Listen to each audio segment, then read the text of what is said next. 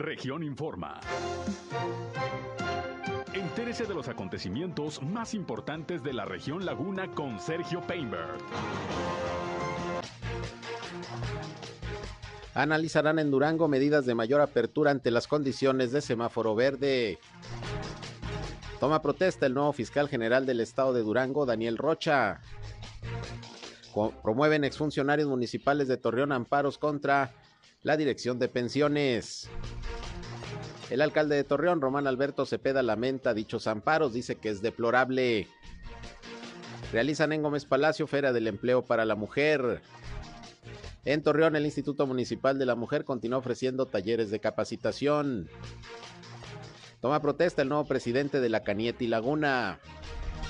Anuncia la Oficina de Convenciones y Visitantes de Torreón junto con la de Parras un certamen de parrilladas en aquel municipio, el Pueblo Mágico, el próximo sábado.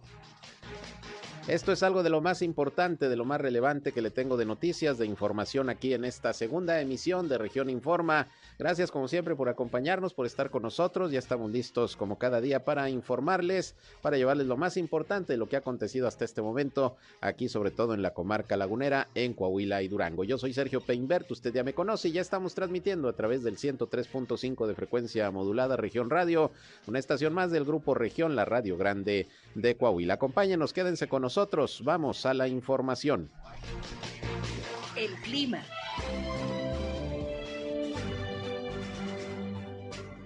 el día de hoy amanecimos con una temperatura mínima de 7.5 grados centígrados. Espera que para mañana por la mañana amanezcamos nuevamente entre los 7 y 8 grados. Hoy vamos a esperar temperaturas máximas de los 24 a los 26 grados centígrados. Ayer la temperatura máxima fue de 24.5 grados centígrados. Hoy ya sin la, el viento que tuvimos el día de ayer y antes de ayer, eh, vamos a tener hoy viento de ligero moderado, un de polvo eh, sobre las horas de la tarde, nada de cuidados. Eh, la buena noticia es que se alejan menos de aquí la comarca lagunera, al menos en los próximos seis o siete días. El miércoles de la semana entrante estamos esperando una polvanera mucho, muy similar a la que se presentó el día lunes. Vamos a esperar vientos de 50 o 60 kilómetros por hora, pero por lo pronto el día de hoy jueves temperaturas agradables, viento agradable, no muy, no muy cálido y sin, sin perdón. El clima.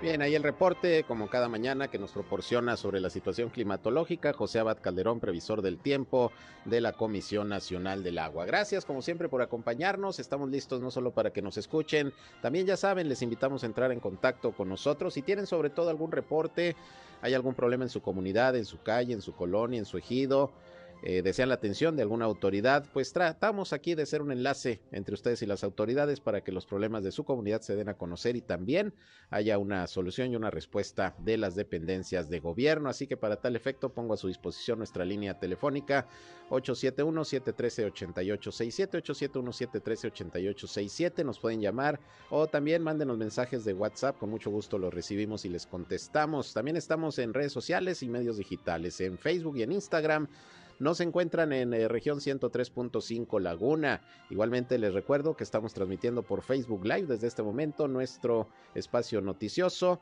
en vivo y en directo desde nuestra cabina de radio a través de esta red social. Yo estoy en Sergio Peinber Noticias, en Facebook, en Twitter, en YouTube, en Instagram y en sergiopeinber.com, mi portal web de información que les invito a visitar y además eh, también les invito a bajar en, en su tablet, en su celular, la aplicación de Grupo Región, en donde tendrá en vivo la transmisión de las estaciones de radio en todo Coahuila de Grupo Región, así como también el periódico Capital, que todos los días le lleva usted información importante para todo el estado y para toda la comarca lagunera, disponible gratuita para Android y para el sistema iOS. Le invitamos a descargar esta aplicación. Y bueno, vámonos, vámonos rápidamente con lo más importante hoy en las noticias.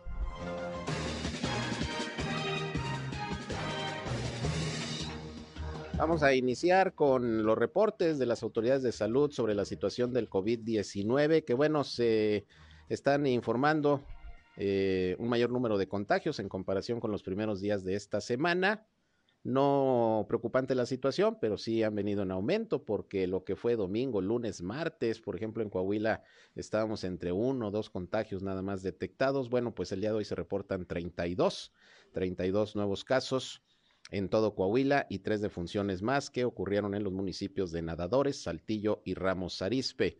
De estos eh, nuevos casos, eh, siete corresponden a Saltillo, al igual que Monclova, cuatro a Ramos Arizpe de la Laguna aparecen Torreón con dos casos más y San Pedro con uno nada más. Ya con estos números, con estas cifras, está llegando el estado de Coahuila a 146.815 casos positivos desde el inicio de la pandemia y son ya 8.761 los decesos. El número de hospitalizados subió en dos pacientes. Ayer se reportaron 18 y se reportan 20 entre casos sospechosos y confirmados. Estamos hablando de 11 pacientes de Torreón, 7 de Saltillo y uno respectivamente en Piedras Negras y en Acuña. Es el reporte de la Secretaría de Salud de Coahuila con el exhorto, como siempre, a continuar cuidándonos, eso es lo importante. Allá en Durango, que también pues ha tenido días incluso de cero contagios y cero decesos, pues hoy sí reporta eh, algunos, pocos, pero bueno, también el exhorto allá en aquella entidad es a seguirnos cuidando. Vamos a escuchar ahora, en voz de la doctora Blanca Luna, el reporte que dio la Secretaría de Salud duranguense sobre el COVID. No estuvo ahora el secretario Sergio González Romero. Aquí están los datos. El día de ahora, en la actualización del COVID-19 en el estado de Durango, se han estudiado 160.523 personas, de las cuales han sido confirmadas 65.744, se han recuperado 62.251, tenemos como sospechosos 1.147, negativos 92.170 y desafortunadamente 3.429 defunciones. El día de ahora se confirman 10 casos nuevos y una defunción de los cuales el municipio con mayor índice de, casos acumulados tenemos 10 municipios, encabezando obviamente Durango con 36.082 eh, personas positivas. Le sigue Gómez Palacio con 13.558, Lerdo con 3.210. Bien, ahí está el reporte de la Secretaría de Salud del Estado de Durango. Y bueno, estuvo ahí presente en la rueda de prensa de la mañana del sector salud, el gobernador José Rosa Saizpuru, quien anunció que en los próximos días se va a reunir el eh, Comité de Seguridad en materia de salud del Estado, donde confluyen pues autoridades de salud, los alcaldes y alcaldesas de toda la entidad, en fin, las autoridades que tienen que ver con el tema de salud, el tema sanitario, para pues ya comenzar a ver qué medidas se van a adoptar para ir aperturando un poco más las actividades económicas, culturales, sociales Dijo el gobernador que, bueno, ante la baja de contagios, de hospitalización, de fallecimientos en el estado de Durango, bueno, pues hay que continuar con la apertura económica y en los próximos días se van a definir algunas nuevas medidas. Vamos a escuchar lo que el gobernador Rosa Saispuro dijo al respecto. Ayer por la noche nos notifica precisamente la Secretaría de Salud del Gobierno Federal eh, que Durango sigue en semáforo verde y como lo comenté estamos en el 0.5, o sea, en el nivel más bajo. Ya tenemos varias semanas en este nivel y la próxima semana habremos de llevar a cabo la reunión del Consejo del Comité de Seguridad en materia de salud para eh, determinar qué nuevas acciones, o sea, cómo vamos a seguirnos cuidando, pero también a su vez cómo generamos condiciones para que haya más apertura en todas las actividades, tanto de carácter económica, de carácter social, de carácter cultural, que permita pues que la sociedad pueda tener un mejor desarrollo y que logremos recuperar lo que se perdió en los años, en los tiempos, en los momentos más críticos de la pandemia por el confinamiento. Hoy quiero decirles que, por ejemplo, las escuelas en Durango están operando al 100%, tanto las escuelas públicas como las escuelas particulares. Eso habla de que en Durango las actividades, cumpliendo con protocolos, se están llevando a cabo y así lo vamos a seguir este, realizando.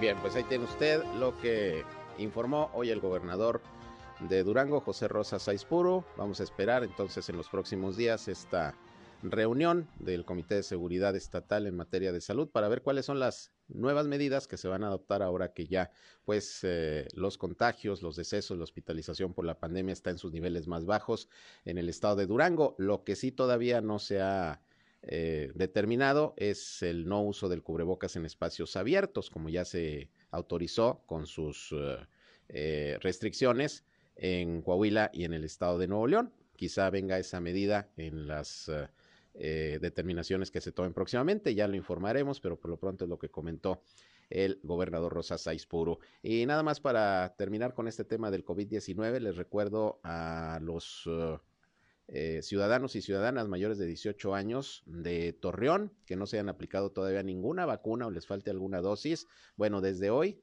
jueves 24 y hasta el próximo 31 de marzo, va a estar habilitado un módulo de vacunación ahí en el Hospital General para atender a todos los rezagados. Si no se ha puesto ni la primera ni la segunda o le falta el refuerzo, ahí con mucho gusto le van a atender. La idea es continuar pues abatiendo el rezago que hay en la aplicación de vacunas para que la mayoría de la población pues cuente con esta protección contra el COVID-19. Repito, desde hoy y hasta el 31 de marzo, un módulo eh, de vacunación anti-COVID en el Hospital General, que estará estos días de manera permanente en horario de 8 de la mañana a 1 de la tarde, por si le falta alguna vacuna, si no se ha puesto ninguna, ahí, ahí le van a atender.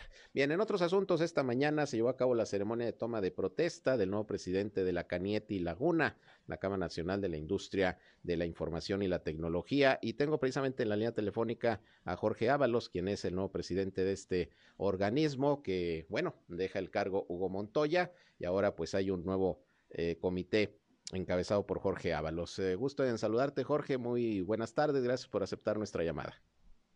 Muy buenas tardes, Sergio. A la orden, pues es un honor presidir ahora la Cámara Cañete Paula Durango y, y pues mi compromiso con la con la sociedad y con todos nuestros agremiados en llevar más y mejor tecnología a, nuestra región. ¿Cómo la recibes la Cámara? ¿Cómo te la deja Hugo Montoya? Bien, me la, me la deja muy bien, muchas experiencias vividas también anteriores con él y con otros presidentes anteriores, yo soy miembro desde que se fundó la Cámara he vivido diferentes transiciones y a lo largo de, estas, estas etapas, este, todos los problemas hemos podido crecer. Es una, una realidad. Y hoy por hoy, este, bueno, nos enfrentamos a una pandemia, pero esta pandemia para nosotros en cuestión de tecnología nos, nos ha permitido este, nuestras áreas de negocio llevar todo lo, nuestro expertise al alcance de la sociedad y hoy por hoy pues, la, toda la sociedad vuelve a vernos a nosotros. Claro, pues es una cámara precisamente dedicada a todo el tema de la tecnología de la información, que es ya, pues lo de hoy, eh, Jorge, ya prácticamente todos y cada uno de nosotros, pues usamos la tecnología para nuestras actividades, cualquiera que éstas sean, y bueno, pues hay que estar eh, muy pendientes de las novedades, del buen uso de la tecnología y del desarrollo de la misma, que tengo entendido la Canieti también, pues promueve constantemente, ¿no? Así es. La parte de, los objetivos principales, como en esta nueva administración, es principalmente apoyar en, la colocación de más infraestructura de telecomunicaciones para que cada vez más áreas alejadas o en las áreas urbanas que no tengan conectividad puedan tener acceso a la y con ello conlleva este, plataformas, este, automatización, todo ya está integrado en, un todo. ¿Cuántos socios tiene la Caniete aquí en La Laguna actualmente? Sí, tenemos ahorita activos 67 miembros, pero nos faltan muchísimos más. este, trabajo de la doctora Marta Mesa, que es nuestra directora. Este, los objetivos, nuestros objetivos van a ser integrar al 100% de todas las empresas de tecnología, de telecomunicaciones y electrónica de todo el estado de Coahuila y de Durango de cualquier tamaño, de cualquier número de empleados, siempre y cuando se dediquen a la tecnología. A la tecnología, así es. Y ah. principalmente, eh, ahorita que mencionas de cualquier tamaño, a todos los este, emprendedores que están iniciando negocio en temas de tecnología, que para nosotros también va a ser son parte fundamental de, de para poderles enseñar la normativa jurídica, legal, contable, que debe tener cualquier empresa para tener esta certeza, dar esa certeza y certidumbre a nuestros clientes. Eso es. Eh, Jorge, en este caso eh, nos hablas de un proyecto de buscar, eh, por ejemplo, mayor conectividad en todos aquellos lugares donde todavía no la hay, sobre todo de Internet. ¿Qué otros planes y proyectos tendrían precisamente ahora que tú asumes el cargo que va a promover la Cámara? Sí. Otra de principalmente va a ser atraer empresas tractoras en proveeduría de insumos para de electrónica y automatización y el otra es la atracción de empresas que ya existen este, afiliadas a Cañete Nacional como empresas tractoras de desarrollo de software.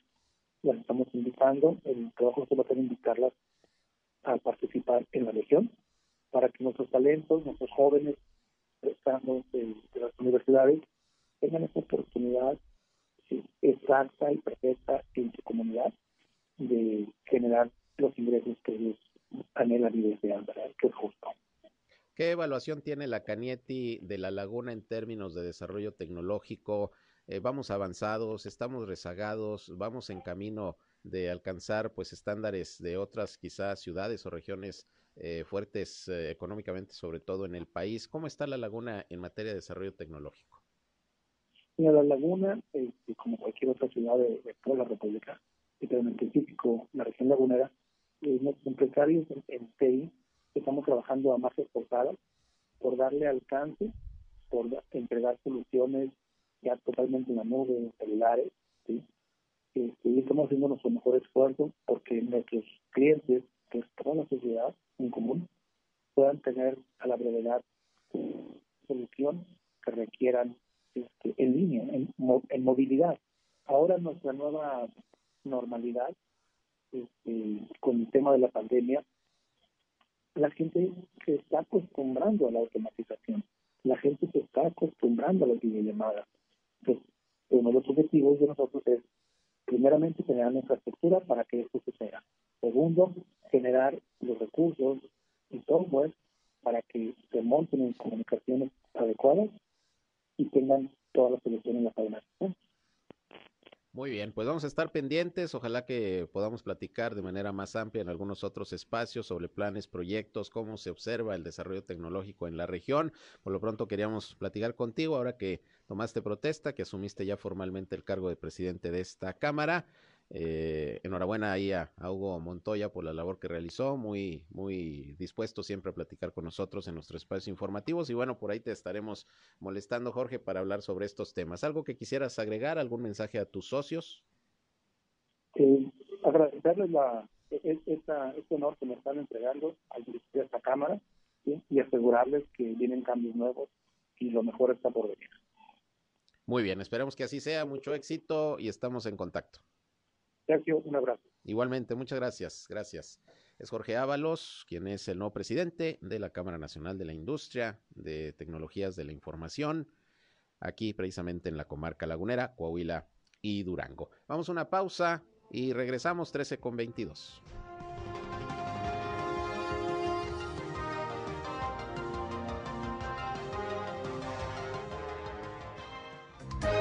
Región Informa. Ya volvemos. Al aire, región 103.5. Continuamos en región Informa.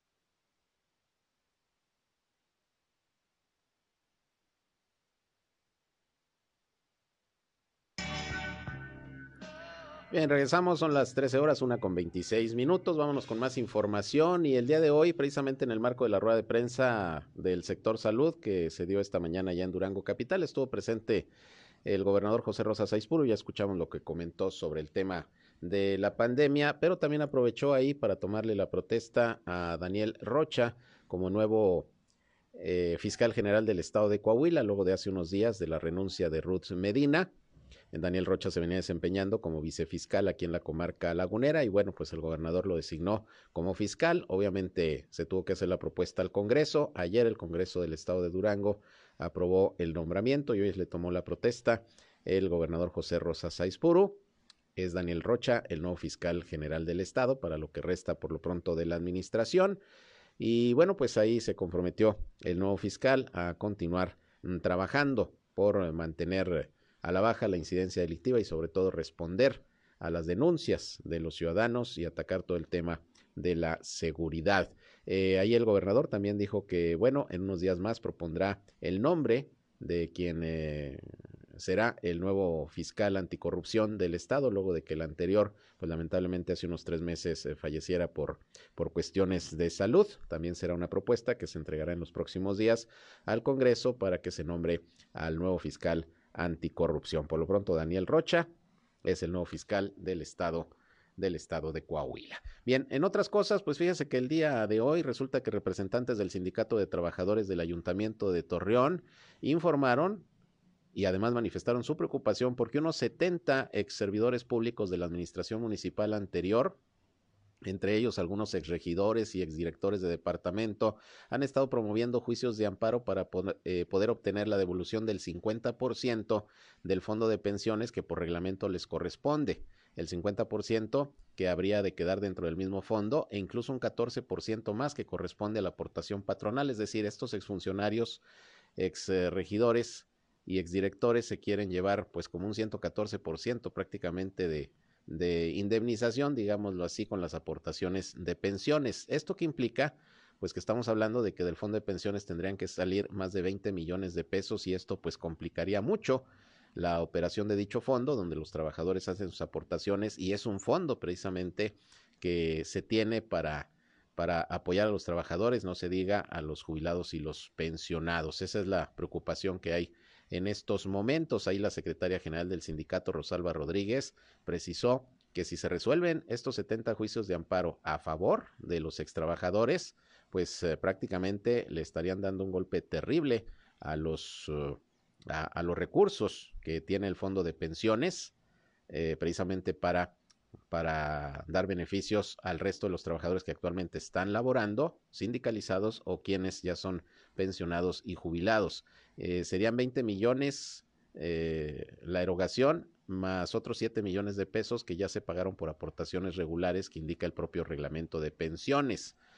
¿Quiénes son algunos de los que ahí eh, están presentando estos amparos, pues está, según dijeron los representantes del sindicato, por ejemplo, el exdirector de Tránsito y Vialidad, Pedro Luis Bernal, también la extitular de Atención Ciudadana, Claudia Álvarez, el ex primer regidor, Ignacio García, que ya ve que se pasó del PAN a Morena ya eh, cuando venían las elecciones, y algunos miembros de la Oficina de Comunicación Social y de las áreas jurídica y administrativa. Y obviamente la preocupación de los trabajadores, repito, sindicalizados sobre todo es que se vaya a golpear económicamente al fondo de pensiones, que por sí en otros tiempos ha tenido problemas para mantenerse en un nivel de recursos adecuado para cumplir con sus compromisos. Bueno, pues esto sería un duro golpe si los amparos favorecen, en este caso, a quienes los están presentando, que son los exfuncionarios eh, públicos y regidores. Vamos a escuchar parte de lo que la representante del sindicato comentó eh, precisamente esta mañana en una, en una rueda de prensa.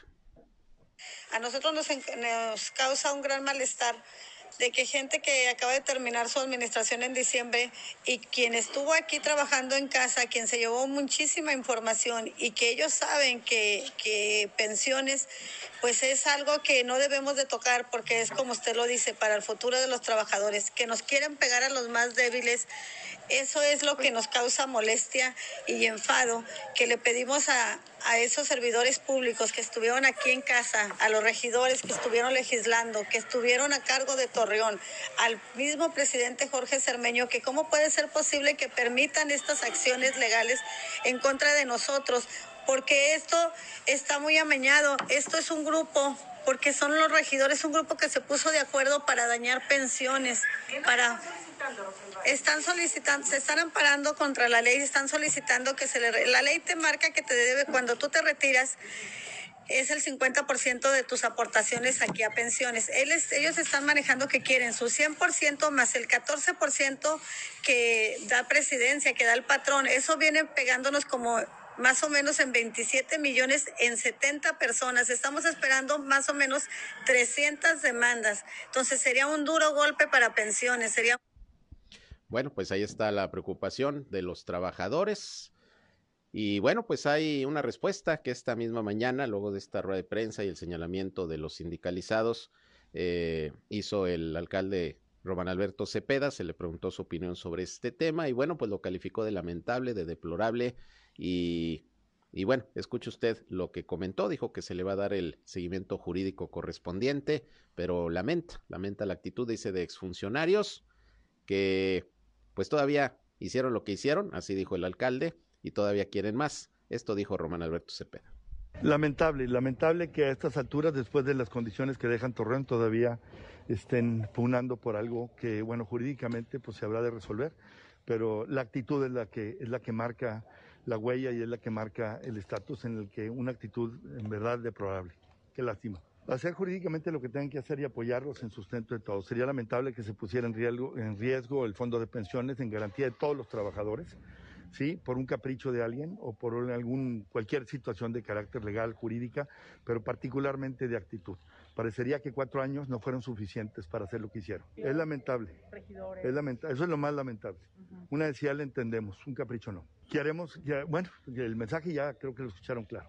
Sí, que es deplorable la actitud y creo que, bueno, pues sus acciones ya serán juzgadas en función de las denuncias que se presenten, pero sí creo que hay mucha tarea que hacer y insisto, es deplorable y es de señalarse una actitud negativa y sobre todo en contra de trabajadores que tienen la necesidad del fondo de pensiones. Hay un muy buen número de,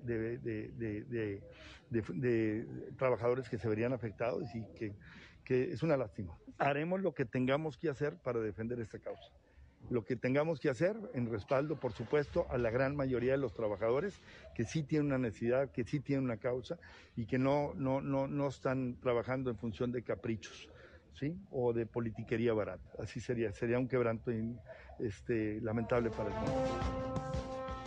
Bueno, pues ahí la reacción del alcalde de Torreón, Román Alberto Cepeda, pues vamos a esperar si en este caso las autoridades judiciales eh, dan paso a los amparos y se les concede y en ese sentido, bueno, pues eh, eh, cómo respondería eh, la dirección de pensiones, el fondo de pensiones y, cómo se resolvería en dado caso el asunto, porque efectivamente si los amparos proceden y se ordena por parte de un juez que se les tiene que entregar todo este recurso que están pidiendo los exregidores y exdirectores, porque consideran que es lo, lo, lo, que les corresponde, aunque la reglamentación diga lo contrario, ya lo explicaba la, la, dirigente del sindicato, bueno, eh, pues sería un, un, daño patrimonial muy fuerte para el fondo de pensiones que se crea con las mismas aportaciones de los trabajadores y que como dice el alcalde, pues eh, el objetivo de ese fondo es apoyar con préstamos a los propios trabajadores o para pagar las pensiones de, de, los trabajadores que se retiran y que quedan como jubilados y pensionados. Entonces, pues se va a poner interesante esto. Vamos a ver qué deciden los jueces ante quienes se interpusieron los amparos. Son alrededor de 70 ex servidores públicos los que están procediendo así, aunque dice la, la representante del sindicato que serían hasta 300. Bueno, pues imagínese usted la situación. Vamos a esperar y por lo pronto pues ahí están ahí están las reacciones. En otros asuntos, hoy hubo una feria del empleo ahí en el Museo del Acertijo en Gómez Palacio que organizó la Secretaría del Trabajo y Previsión Social. Ahí estuvo Israel Soto Peña, quien es el eh, titular de la Secretaría del Trabajo. Es la primera feria del empleo que este año se realiza, pues ya así de manera presencial, en este caso en Gómez Palacio. Se van a estar organizando otras y fue dirigida eh, a las mujeres con motivo del mes de marzo, que sigue siendo el mes de la mujer. Y el funcionario pues también señala que bueno, en estos primeros meses del año pues ha continuado la recuperación del empleo en Durango eh, junto con la recuperación que se está dando de la actividad económica, sobre todo ahora que la pandemia pues ya está poco a poco cediendo. Esto dijo Israel Sotopeña esta mañana ahí en Gómez Palacio. Así es, tenemos eh, alrededor de 700 vacantes con alrededor de 400, eh, con 47, perdón, empresas participando, con salarios que rondan desde los 6 mil hasta los 18 mil pesos. Va enfocada especialmente para la mujer, Estamos en el mes donde se conmemora la mujer y hay mucho en materia laboral eh, que hacer. Son las que en primera instancia sufren mayor desempleo, un 20% más comparado con hombres y tienen salarios menores a los hombres. Entonces ahí hay que generar oportunidades, facilitar su inclusión y eh, pues eh, vincular a estas mujeres buscadoras del empleo con una oportunidad de trabajo. De esto trata la feria y esperemos buenos resultados. En, abril tendremos otra en Durango eh, y en las ferias del empleo es reflejo de la recuperación económica, de la generación de oportunidades y esperemos un muy buen porcentaje de colocación en beneficio de la eh, laguna y principalmente las mujeres, que es donde nos enfocamos hoy en esta feria. Bueno, los datos últimos que tenemos registrados son alrededor de 2.300 empleos en enero y febrero, que tradicionalmente son meses difíciles. Lo que llama uno cuesta de enero es sí en todo, incluyendo en el empleo, pero este fue atípico. Hoy tenemos mejores oportunidades y estos dos meses nos fue bien en generación en generación de empleos. Fue en todo el estado, más o menos la mitad corresponde en esta región. Bien, pues ahí los datos, las cifras que da sobre el tema del empleo en Durango, el secretario del Trabajo. Hoy esta feria del empleo dirigida a las mujeres ahí en el Museo Acertijo de Gómez Palacio, que por cierto, una buena cantidad de personas acudieron con su solicitud, con su currículum, pues para eh, tratar de colocarse en alguna de las vacantes que se ofertaron por parte de empresas de toda la comarca lagunera. Por otra parte, hoy hubo varios accidentes aquí en la comarca lagunera, lamentablemente uno de fatales consecuencias. Déjeme le informo que un hombre y una mujer perdieron la vida en un choque en el que participaron dos automóviles. Esto fue a las 10.30 de la mañana aproximadamente en el ejido Florida del municipio de Francisco y Madero, ahí en los límites de la villa Gregorio A. García de Gómez Palacio. Según lo que han informado las autoridades, los vehículos circulaban por la carretera Madero Florida y uno de los conductores invadió el carril contrario y chocó de frente con otro vehículo. Los fallecidos fueron identificados como Gerardo González, que conducía un vehículo neón, que fue uno de los involucrados, y su acompañante de nombre Alicia Quiñones, de aproximadamente 50 años de edad. Perdieron la vida en el otro vehículo, que era un Chevrolet Sonic, iban dos hombres que resultaron también gravemente lesionados y tuvieron que ser trasladados al Hospital del Seguro Social en Francisco y Madero. Al lugar pues llegaron los cuerpos de rescate, elementos de la Cruz Roja, bomberos, etcétera, personal también de seguridad pública y bueno, pues se tuvieron que apersonar también ahí elementos de la Agencia de Investigación Criminal y del área de servicios periciales para tomar conocimiento de las dos personas que perdieron la vida en este terrible accidente, un choque de frente ahí en eh, la eh, carretera que va de Francisco y Madero a Florida lamentable. Este fue uno de los, eh, uno de los accidentes de esta, de esta mañana. Y hubo otros también por la mañana, aquí sobre todo en la ciudad de Torreón, por ejemplo, chocaron una ambulancia y una, y una camioneta. Esto fue por ahí de las 11 de la mañana en el cruce del Boulevard Francisco Sarabia y Avenida Juárez al oriente de la ciudad. Ambos conductores pues alegaron tener la preferencia en la circulación. Fue una ambulancia la Cruz Verde y una camioneta Chrysler Town Country de procedencia extranjera que era conducida por una por una mujer. La ambulancia circulaba por el bulevar y la mujer por la Juárez y bueno, dicen que llevaban preferencia, chocaron, afortunadamente pues no hay lesionados, pero este fue otro accidente eh, esta mañana y hubo otro también, esto fue alrededor de las eh, 8 de la mañana, eh, que dejó como saldo una persona lesionada y daños materiales. Esto fue en la carretera Torreón Matamoros, a la altura del campo militar.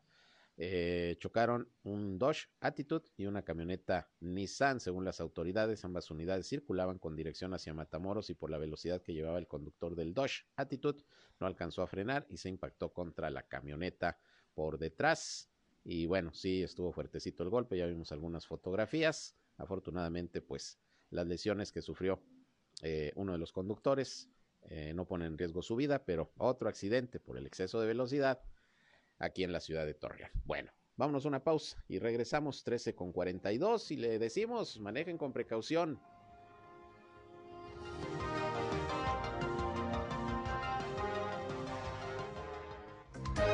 En un momento regresamos a Región Informa.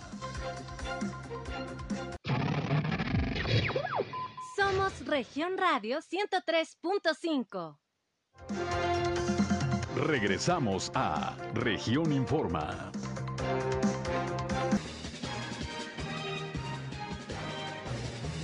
Bien, vámonos con más información y para reafirmar lo que les di a conocer hace unos momentos de esta jornada permanente durante lo que resta de marzo de vacunación para rezagados. Le agradezco a Cintia Cuevas, la titular de programas del bienestar del gobierno federal aquí en la Laguna de Coahuila, que nos conteste la llamada. ¿Cómo está Cintia? Buenas tardes.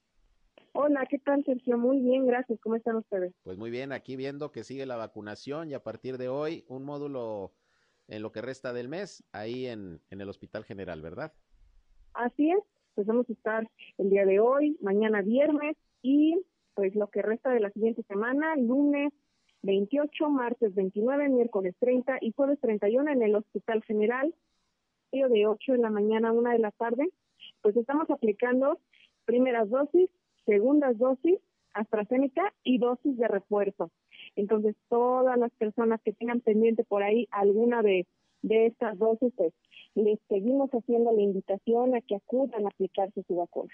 Muy bien, entonces hasta que termine marzo, nada más sábado y domingo eh, descansan, ¿verdad? Así es, todo el mes de marzo estaremos ahí recibiéndoles y pues esperándolos. ¿El horario cuál va a ser, Cintia? 8 de la mañana a 1 de la tarde. Muy bien, eh, de acuerdo a lo que han observado y las estadísticas que tienen, falta todavía mucha gente por vacunar, sobre todo que no tenga eh, ni la primera ni la segunda, sobre todo pues es cerca del 20% de la población que sigue estando pendiente. Mm. Eh, ya nos da mucho gusto que sea la gran mayoría, pero pues aún ese 20% sigue, pues desgraciadamente significando pues un riesgo para tenemos que protegernos porque es la manera en la que podremos también proteger a quienes queremos. Claro, la modalidad peatonal. Es peatonal, así es. Muy bien, pues vamos a estar pendientes de los resultados, hacemos el llamado Insistimos a todos aquellos que no se han vacunado, que les falta alguna dosis, pues a que acudan. Aquí lo importante, Cintia, es que pues estas jornadas, sobre todo abiertas para rezagados, pues se han estado llevando a cabo pues casi de manera permanente, ¿no? Entonces, pues vacunas si hay y la disposición de continuar con estas jornadas ahí está, ¿no? Ya el que no se quiere vacunar es porque de plano no quiere. Así es, entonces seguimos insistiéndoles, vacúnense y pues vamos a estar lo que queda del mes de marzo ahí este esperando a todas estas personas que tienen pendiente alguna de estas dos. ¿Viene alguna otra jornada próximamente que, ya te hayan avisado? Eh, de momento no tenemos información, pero eh, esperamos que pronto eh, pues podemos continuar con los menores.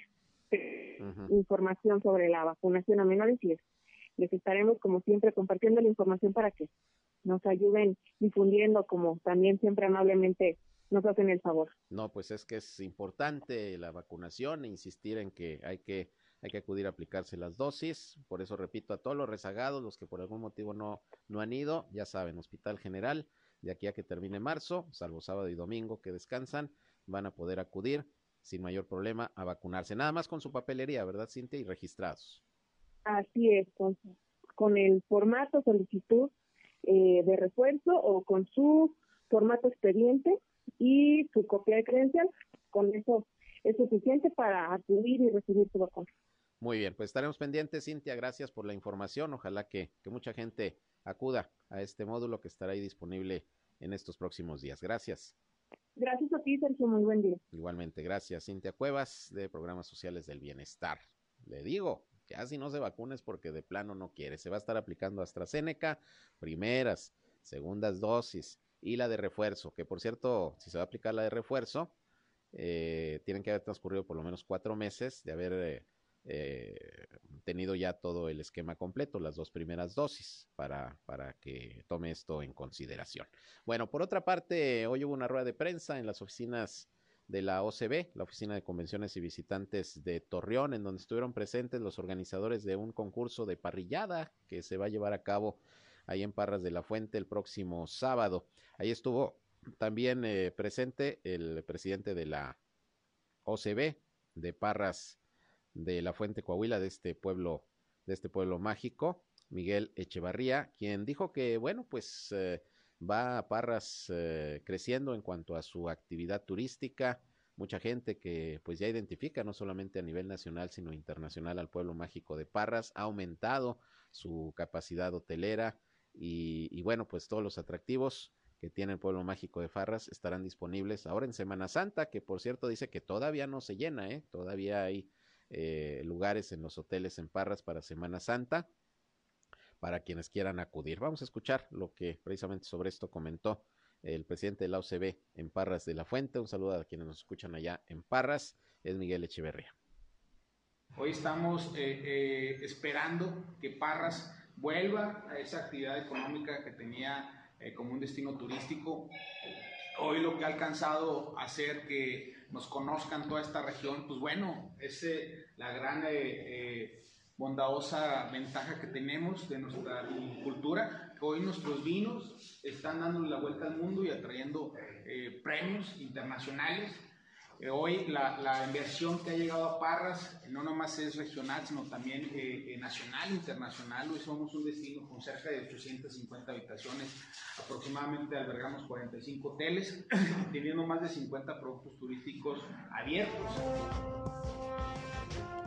Bien, pues ahí avanzando el pueblo mágico de Parras en cuanto a infraestructura, atractivos y pues todo para disfrutar de una estancia en este que fue el primer pueblo mágico designado en el noreste del país, Parras de la Fuente, con una cultura y una trascendencia sobre todo en el área vitivinícola reconocida a nivel internacional. Les recuerdo que en Coahuila son siete los pueblos mágicos, que por cierto el pasado eh, fin de semana largo tuvieron pues bastante gente, Hubo una ocupación hotelera importante, lo dijo el propio gobernador Miguel Riquelme el pasado martes en la reunión del subcomité de salud. Y bueno, pues ahí está.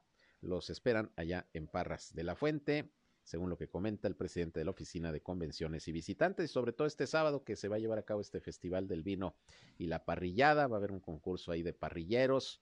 Ya sabe, pues eh, eh, van a preparar ahí cortes de carne, va a haber una paellada y todo por el mismo boleto que usted pueda adquirir. Va a disfrutar también de vinos ahí artesanales. Eh, ahí en el estanque La Luz, eh, que es muy tradicional, ahí precisamente en Parras de la Fuente, es un estanque que se alimenta de agua de manantial, donde usted se puede meter a nadar, etcétera. Bueno, ahí se va a llevar a cabo este evento. Eh, los esperan desde la 1 a 2 de la tarde para quienes deseen acudir este próximo sábado. Y bueno, otro accidente también más temprano por la madrugada, de hecho, de este jueves se registró ahí en la avenida Juárez y calle Donato Guerra, prácticamente aquí en la zona centro, aquí cerquita de donde están nuestras instalaciones de región radio. Y para variar, pues fue un conductor que se encontraba presuntamente en estado de ebriedad y el cual fue detenido.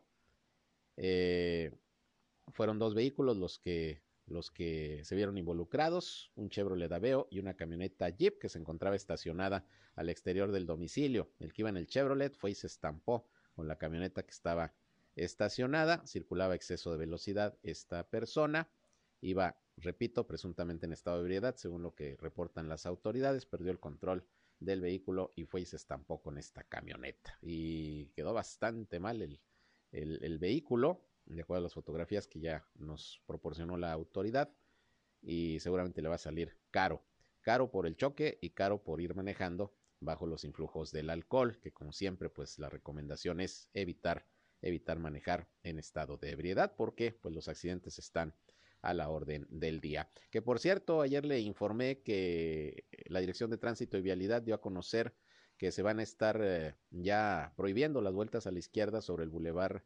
Revolución por cuestiones de agilidad vial y también para evitar accidentes. Ayer le dimos a conocer que ya, por ejemplo, ahí en el cruce de, de, de Revolución y calle 12, se eliminó la vuelta a la izquierda y así se va a estar eh, poniendo señalamientos eh, en otros cruceros para evitar las vueltas a la izquierda. Que incluso esto ya se planeaba cuando se habló de la obra del Metrobús que iba a iniciar. Parte de la idea era que las vueltas a la izquierda, pues precisamente se, se cancelaran por la circulación del Metrobús. Bueno, todavía no hay Metrobús, pero pues ya esta medida se está adoptando. Y precisamente Jesús de la Garza, quien es eh, el presidente vocero, más bien dicho, del grupo empresarial de La Laguna, dijo que estaba a favor este organismo empresarial de la eliminación de las vueltas a la izquierda, ahí en el Boulevard Revolución, y también pidió, ya entrados en gastos, una revisión de la ciclovida de la calzada Colón, pues considera que esta debería ser reubicada a una vialidad que no tenga un aforo tan grande. El también presidente de la Canadevi, la Cámara de desarrolladores de vivienda, dijo que cualquier ejecución que realice la autoridad debe ser analizada y sustentada con estudios de flujo vehicular y consideró que existe ya una saturación debido al crecimiento del parque vehicular que transita por estas vialidades, así que aplaude el GEL el que se eliminen las vueltas a la izquierda en el Revolución y pide un análisis, Jesús de la Garza, de pues cómo está funcionando esta ciclovida ahí en la calzada Colón, porque pues sí, evidentemente es una eh, vialidad muy transitada y pues de alguna manera sí complica un poco la circulación. No se diga sobre todo en la prolongación Colón, que ahí se hizo un cuello de botella cuando pusieron los postes ahí para eh, determinar eh, la línea de la ciclovida. Ahí sí como que está generando bastante molestia. Pues vamos a ver qué pasa. Esto se tendrá que analizar. Por lo pronto, pues de acuerdo este sector empresarial, estas cámaras que integran el GEL, con que se eliminen las vueltas a la izquierda ahí en el Revolución. Por lo pronto empezaron con la 12, a medida que vayan avanzando y prohibiendo en otros cruceros la vuelta, se los vamos a informar. Bien, con esto nos vamos, llegamos al final de esta segunda emisión de Región Informa. Gracias por su atención, pásenla de lo mejor si van a comer buen provecho y recuerden que a las 19 horas estoy nuevamente con ustedes ya en nuestra tercera emisión con el resumen informativo del día, el más completo de la radio aquí en la comarca lagunera. Ya lo saben, por el 103.5 de frecuencia modulada Región Radio, una estación más del grupo Región, la Radio Grande de Coahuila. Enseguida, enseguida se quedan con mi compañero Reyham, que nos tiene muy buena música para que sigan disfrutando de esta tarde. Yo soy Sergio Peinbert, usted ya me conoce. Muy buenas tardes, buen provecho.